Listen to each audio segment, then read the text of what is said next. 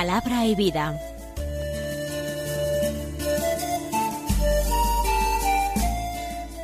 Con el padre Manuel Horta, desde Sevilla.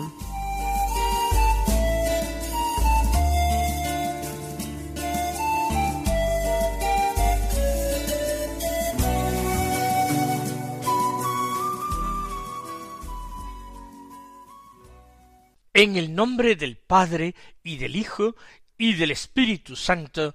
Amén. Alabados sean Jesús y María.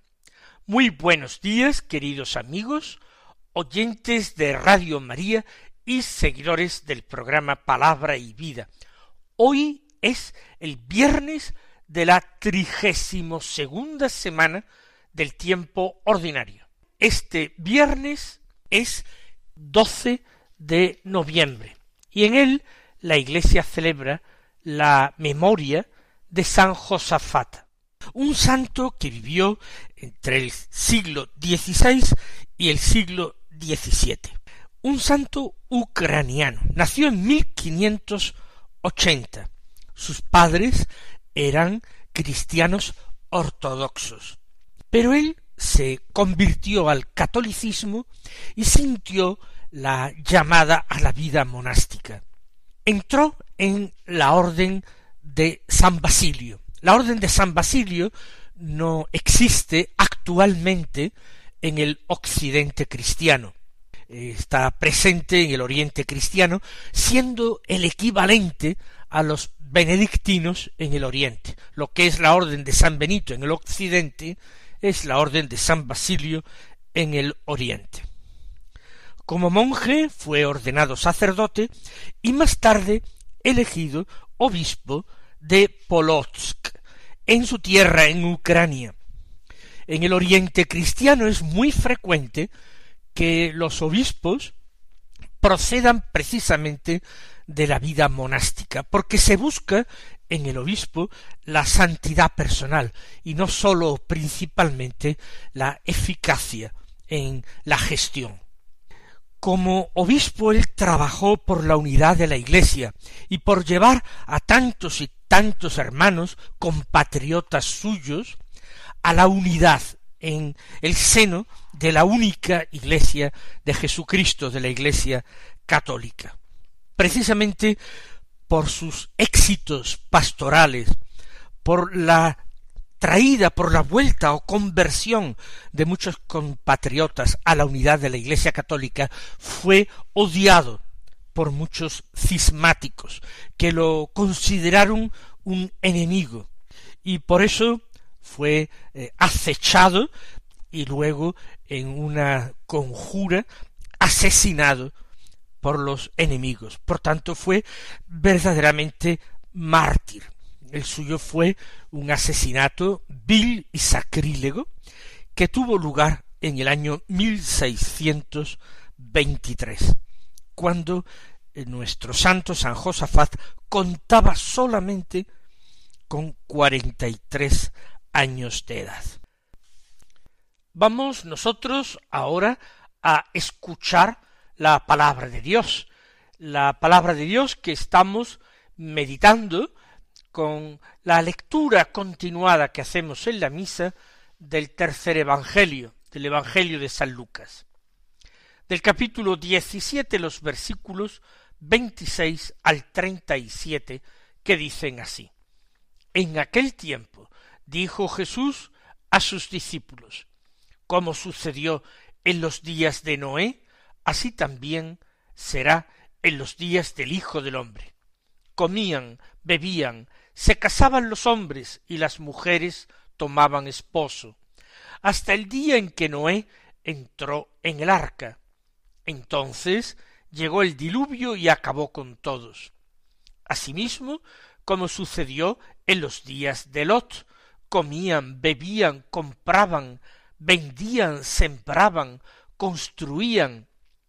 Pero el día que Lot salió de Sodoma, llovió fuego y azufre del cielo y acabó con todos. Así sucederá el día que se revele el Hijo del Hombre. Aquel día, el que esté en la azotea y tenga sus cosas en casa, no baje a recogerlas. Igualmente el que esté en el campo no vuelva atrás. Acordaos de la mujer de Lot. El que pretenda guardar su vida la perderá, y el que la pierda la recobrará. Os digo que aquella noche estarán dos juntos, a uno se lo llevarán y al otro lo dejarán. Estarán dos moliendo juntas, a una se la llevarán y a la otra la dejarán. Ellos le preguntaron ¿Dónde, señor? Él les dijo Donde está el cadáver, allí se reunirán los buitres. Nos encontramos en un momento muy particular dentro del Evangelio de San Lucas. Los tres evangelios llamados sinópticos, Mateo, Marcos y Lucas, casi al final o al final de la vida pública de Jesús, antes inmediatamente de la narración de su pasión y muerte, estando ya Jesús en Jerusalén, ponen un discurso escatológico, en el cual Jesús anuncia a sus discípulos el fin de Jerusalén y el fin de los tiempos, el momento de su venida al final de los tiempos, para juzgar a vivos y muertos, la parusía o segunda venida del Cristo a la tierra. En la narración de este discurso escatológico, lo que se refiere al fin de Jerusalén o al fin del mundo, el final de los tiempos, se confunde.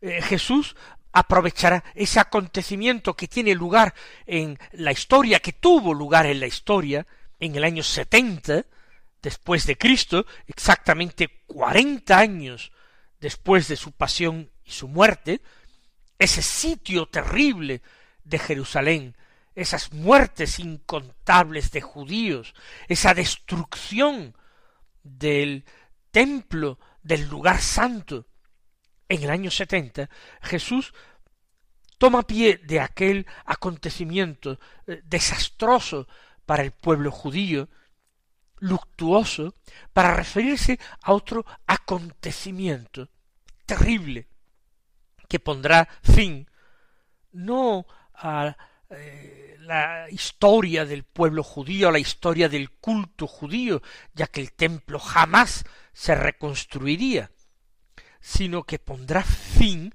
a la historia de los hombres. En el texto de San Lucas, el Señor se expresa así. Como sucedió en los días de Noé, así será también en los días del Hijo del Hombre. El Señor va a tomar dos acontecimientos bíblicos del libro del Génesis. Lo ocurrido en tiempos de Noé, el diluvio, y lo ocurrido en tiempos de Lot, con la destrucción de Sodoma. En ambos casos parece que la gente, tanto la que vivía en Sodoma como la que habitaba aquel viejo mundo, estaba totalmente inadvertida de lo que ocurría. Eh, su falta de fe, su falta de conocimiento del verdadero Dios y sus exigencias no les permitía ver que se encaminaban a la ruina. Había en tiempos de Noé una verdadera inundación antes de que comenzara a llover. Era una inundación de mal, una inundación de pecado. Todo estaba sumergido en el pecado. Las aguas serán no solamente el elemento destructor de aquel viejo mundo que hay que renovar, sino que serán también un símbolo de la situación que se está viviendo. En Sodoma pasa lo mismo. Es un terrible incendio, fuego y azufre que bajan del cielo y abrasan a la ciudad y a los habitantes. Es un signo, es una señal, es un castigo del pecado, pero es al mismo tiempo un símbolo. ¿Por qué? Porque los hombres que habitaban en Sodoma ya estaban quemándose y abrasándose. en sus propias pasiones vergonzosas, en sus pecados sin nombre que clamaban al cielo. Ya había un verdadero arder de las concupiscencias sin freno en aquella ciudad maldecida por Dios de la que escapó Lot con su familia. Por tanto, son dos episodios muy reveladores y que a su vez se cargan de contenido simbólico en labios de Jesús.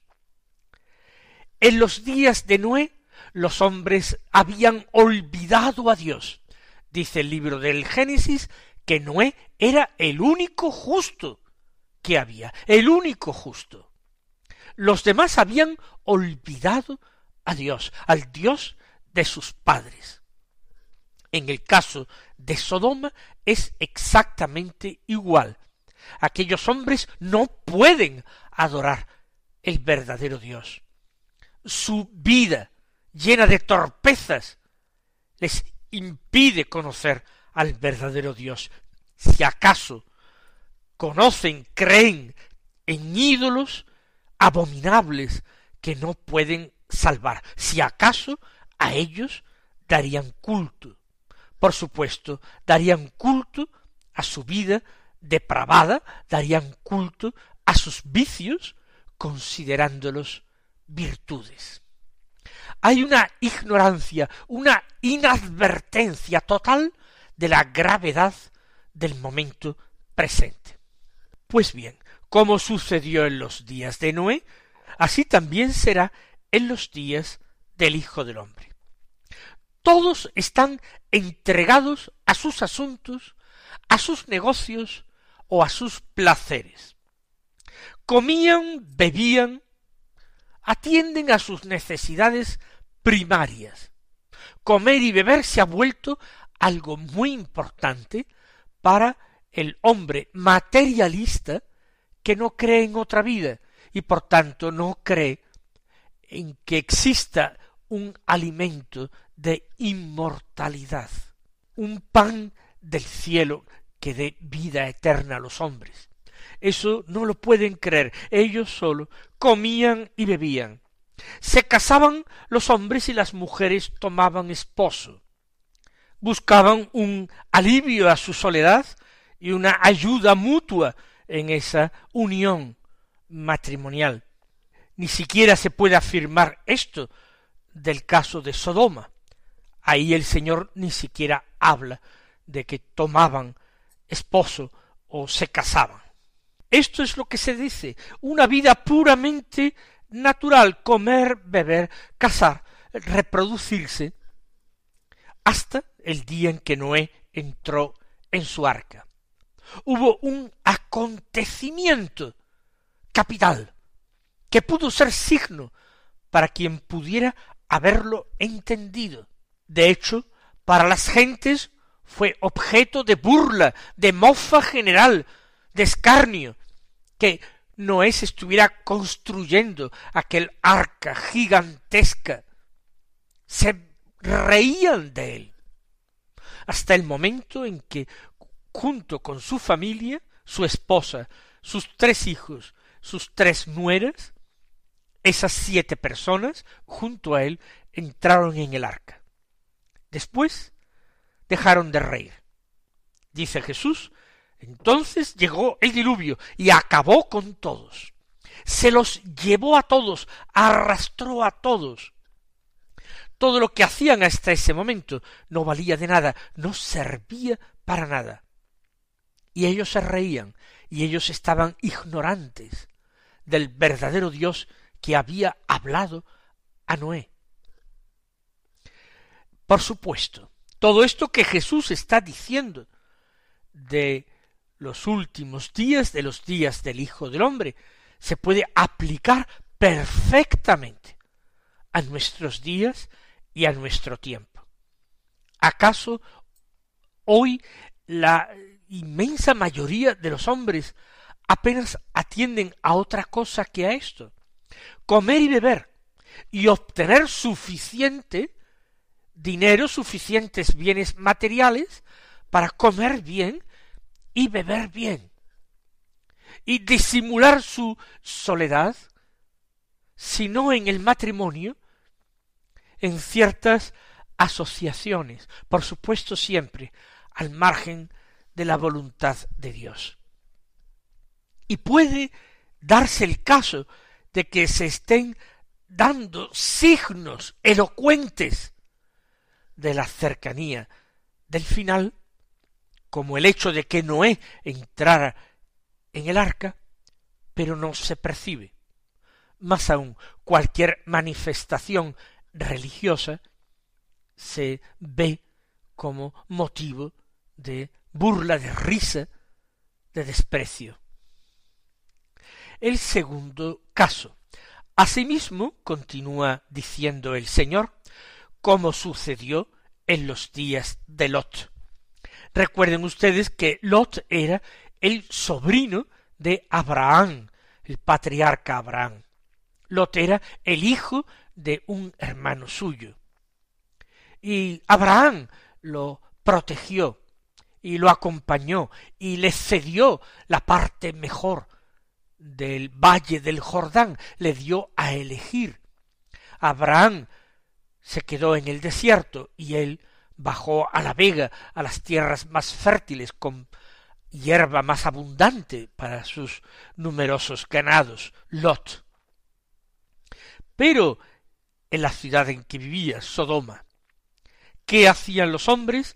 Dice Jesús, comían, bebían, exactamente igual que en los días de Noé, comían y bebían las necesidades básicas. Y después se casaban, no, dice, compraban, vendían, sembraban, construían. Cuatro verbos expresados en pasado. Los dos primeros se refieren a la actividad comercial, compraban y vendían no se trata solamente de un ámbito rural, sino de un ámbito urbano, es una ciudad, y donde hay hombres que viven juntos existe el comercio. Pero compran y venden, como antes he dicho, para alcanzar más bienes, para acrecentar la fortuna y poder seguir comiendo y bebiendo y disfrutando de este mundo que se acaba mejor. Y sembraban y construían. Sembraban es el ámbito agrícola, la riqueza estaba en la producción del campo y aquellas tierras en aquel momento eran tierras fértiles, por eso las escogió Lot, y construían. Pensaban que la ciudad digna de habitar, la morada definitiva, pertenecía a este mundo, donde sabemos los creyentes que todo pasa, que todo se acaba, que todo termina consumido y destruido, incluso lo que se pensaba que duraría miles y miles de años. Y todo esto, comer, beber, comprar, vender, sembrar, construir, ¿cuánto duró? Hasta que se produjo otro signo especial. El día que Lot salió de Sodoma. Hasta entonces duró aquella situación. Y la salida de Lot con su familia era también un signo elocuente, porque Lot era un hombre acomodado y no tenía necesidad de salir de aquella ciudad que brindaba protección y que facilitaba la vida. Salió porque así se lo indicó Dios a través o por medio de ángeles. Salió con muy pocos bienes, lo imprescindible, lo puesto. Cuando salió Lot de Sodoma, cuando se produjo ese signo que podría haber hecho pensar a los habitantes de Sodoma, llovió fuego y azufre del cielo y acabó con todos. Utiliza el Señor la misma expresión que ha utilizado para referirse a los días de Noé y acabó con todos, con todos los que no estaban destinados a la vida, con todos los que no habían reconocido al Dios de la vida, al Dios creador, que se manifestaba en la naturaleza, en el cielo estrellado, que se manifestaba en las historias de sus antepasados. Acabó con todos. Pues bien, dice Jesús en el Evangelio de San Lucas, así, de la misma manera, sucederá el día en que se revele el Hijo del Hombre. Parece que el Señor está hablando de la parusía. Algunos comentaristas siguen pensando que se trata de la destrucción de Jerusalén y de una presencia espiritual o moral de Jesucristo en aquel día, preludiando o enseñando a los hombres con aquel signo que él vendría después. Pienso que no es preciso dar esta interpretación, no es preciso referirlo a la destrucción de Jerusalén, sino que podemos pensar que el Señor habla de la parusía. ¿Y por qué sucederá así el día en que se revele el Hijo del Hombre? Aquel día, dice el que esté en la azotea y tenga sus cosas en casa, que no baje a recogerlas. Igualmente, el que está en el campo, que no vuelva atrás. La casa y el campo. Sembrar y el construir casas construidas por el hombre, campos cultivados, sembrados por el hombre. Jesús está invitando a los hombres a un desprendimiento profundo de estas realidades materiales, en medio de las cuales vivimos, pero que no pueden cegarnos el horizonte, no pueden quitarnos perspectiva de lo que vivimos, todo tenemos que entenderlo como signos de su presencia, de su cercanía, de su venida cada vez más próxima. Estar desprendidos como Lot no pudo llevarse todas sus riquezas, que saliera con lo puesto. Es preferible salvar la vida que no los bienes materiales. Que lo deje en la casa, que no vuelva atrás en el campo. Y advierte, acordaos de la mujer de Lot, que precisamente por añoranza de lo que dejaba, se volvió hacia atrás y, según el relato bíblico, quedó convertida en estatua de sal. La enseñanza fundamental. El que pretenda guardar su vida la perderá y el que la pierda la recobrará. Esto es el resumen del Evangelio de hoy. Hay que aspirar a ganar la verdadera vida. Y el que pretenda guardar esta vida temporal frágil, ese arriesga perder la vida con mayúsculas. Os digo, aquella noche estarán dos juntos, a uno se lo llevarán, a otro lo dejarán, dos moliendo juntas.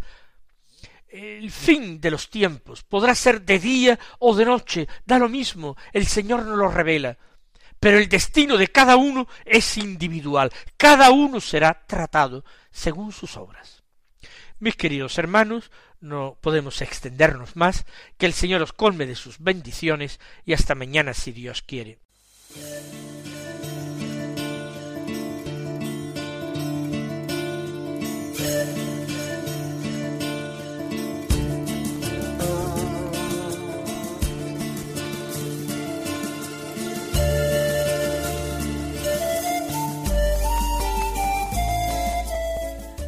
Concluye Palabra y Vida, un programa dirigido desde Sevilla por el Padre Manuel Horta.